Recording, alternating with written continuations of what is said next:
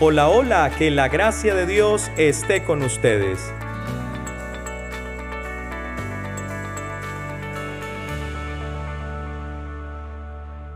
Seguimos en nuestra serie Matrimonio y Familia, Escuela de Vida y Amor, y llegamos hoy al cuarto episodio con un tema maravilloso, una manera no solo de hablar con Dios, sino también de entrar en diálogo con nosotros. ¿De qué se trata, hermana? Claro que sí, no podríamos cerrar con este broche de oro de la oración, fuente de vida y amor. El Señor quiere hablarnos al corazón, nos va a llevar al desierto, nos va a enseñar a orar para poder escucharle y desde Él aprender a vivir.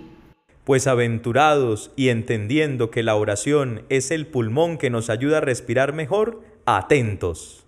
Mira que estoy a tu puerta y llamo. Si tú me oyes y me abres, entraré y cenaré contigo y tú conmigo. Apocalipsis 3:20. Queridos hermanos, nuestro tema de hoy es la oración como fuente de vida y amor. Por eso eh, quise empezar con esta cita bíblica, Apocalipsis 3:20, porque precisamente la invitación viene de Dios. Él nos dice, yo soy la fuente. Qué bueno es encontrarse con fuentes de agua pura, cristalina, eh, que se pueda beber cuando tienes mucha sed. Eso me sucedió la primera vez que fui a Roma y veía casi en cada calle, en cada esquina, una fuente que mm, no se cerraba nunca, llaves abiertas, perennes de eh, aguas cristalinas, potables, y puedes beber de ellas. Así que estás agotado, cansado, pues tienes tu fuente. No te preocupes, no tienes que comprar botellitas de agua, porque ahí está. Y así sucede con la oración. El cristiano tiene a su disposición no una, sino dos, tres, cientos de fuentes. La fuente inagotable del amor de Dios, la palabra de Dios que hoy se te ofrece y que se te da gratuitamente. Isaías capítulo 55, vengan a mí. Todos los que tengan hambre, coman platos exquisitos, eh, yo estoy aquí disponible, nos dice el Señor. Para poder eh, concretar todo lo que hemos estado compartiendo a lo largo de este tiempo, pues necesitamos estar bien nutridos, necesitamos asimilar, reconocer, dejar reposar en el corazón la palabra de Dios. Y eso se logra en la oración. La oración que es un tú a tú con Dios, un encuentro personal, afectivo, amoroso, un encuentro con Dios Padre, con Dios Hijo, con Dios Espíritu Santo, como un coloquio, como una mesa de amigos, como una invitación en la que te encuentras con aquellos que sabes que te quieres y con los que disfrutas de sencillamente estar, que es orar Orar es escuchar la palabra de Dios, una palabra que es viva, que es eficaz. Por eso, cuando un padre de familia se pregunta, eh, ¿qué debo hacer? ¿Qué me pide Dios? ¿Cómo salir de esta encrucijada, de esta crisis, de esta problemática? ¿Quién puede aconsejarme? Antes de ir a aquel amigo, al compadre, a cualquier consejero, vete a tu corazón y pregúntale a Dios, ¿qué quieres de mí? ¿Qué debo hacer? Eso es orar.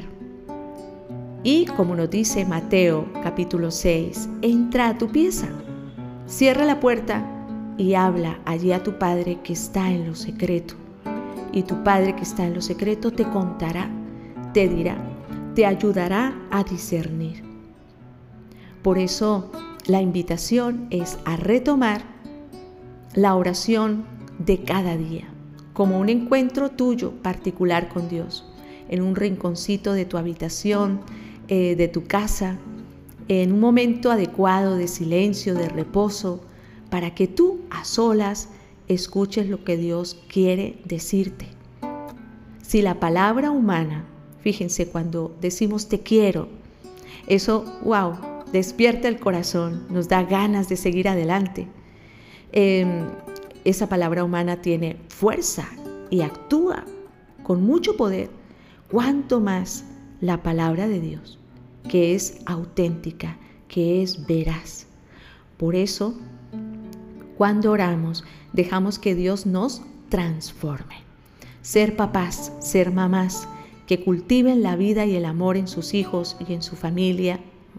Se trata de dejar que la palabra transforme nuestra mente. Que tu mente se renueve. Romanos 12 del 1 al 2. No sigas la corriente de este mundo. Dejar que el corazón se alimente, se nutra. Porque tú no tienes todo el amor que estás llamado a darle a tu esposo, a tu esposa o a tus hijos el amor se nos acaba. La paciencia eh, tiene un límite, pero si tú recibes el amor de Dios, entonces no vas a dar cualquier amor a tus seres queridos, les vas a dar el mismísimo amor de Dios. Por eso la oración transforma mente, transforma corazón y transforma tu voluntad. Aquí estoy, Señor, para hacer tu voluntad. La oración es una fragua, un horno en el que se meten eh, fierros oxidados, retorcidos, y al calor del fuego a altas temperaturas se va transformando, se hace moldeable. Así nuestra vida. En el horno de la oración, en la fragua de la oración, nos vamos renovando. Un corazón nuevo, una mente nueva, una voluntad nueva. Pues queridos hermanos, ahí tenemos la clave. La clave para encauzar nuestras familias y que sean familias en roca firme, la clave es la oración. Familia que ora unida, permanece unida. Cada cual en, esa relación estrecha, amorosa con Dios. Te dejo esa invitación para que renueves eh, esa vocación a orar, a ser familias que oren, que escuchen la palabra de vida y ojalá que como en la parábola de sembrador, tu familia sea como ese cuarto terreno que cayó la semilla y dio mucho fruto. Nunca se me olvida una canción que dice de la siguiente manera, yo tengo un teléfono para hablar con Dios, ese teléfono no tiene número, ese teléfono es la oración. Hoy hemos acudido a ese teléfono, ese teléfono es precisamente la conexión directa con Él. Por eso si nos conectamos con Él, congeniamos con nosotros y con los demás. Les deseamos que la gracia de Dios esté con ustedes. Claro que sí, nos quedamos como la samaritana después de ese bello encuentro con el Señor. Ahora vamos a correr con nuestro cántaro lleno para decirle a todos, he encontrado el amor de mi vida, he encontrado la fuente de mi alegría, de mi familia y sigo por delante lo que venga, pero ahora de la mano del Señor. Dispuestos a recibir una nueva serie, los esperamos en nuestros próximos episodios. Que la gracia de Dios esté con ustedes. Este es un podcast semanal y podrás encontrarnos en casi todas las plataformas de podcast e incluso en Facebook, así que no te pierdas ninguno de nuestros episodios.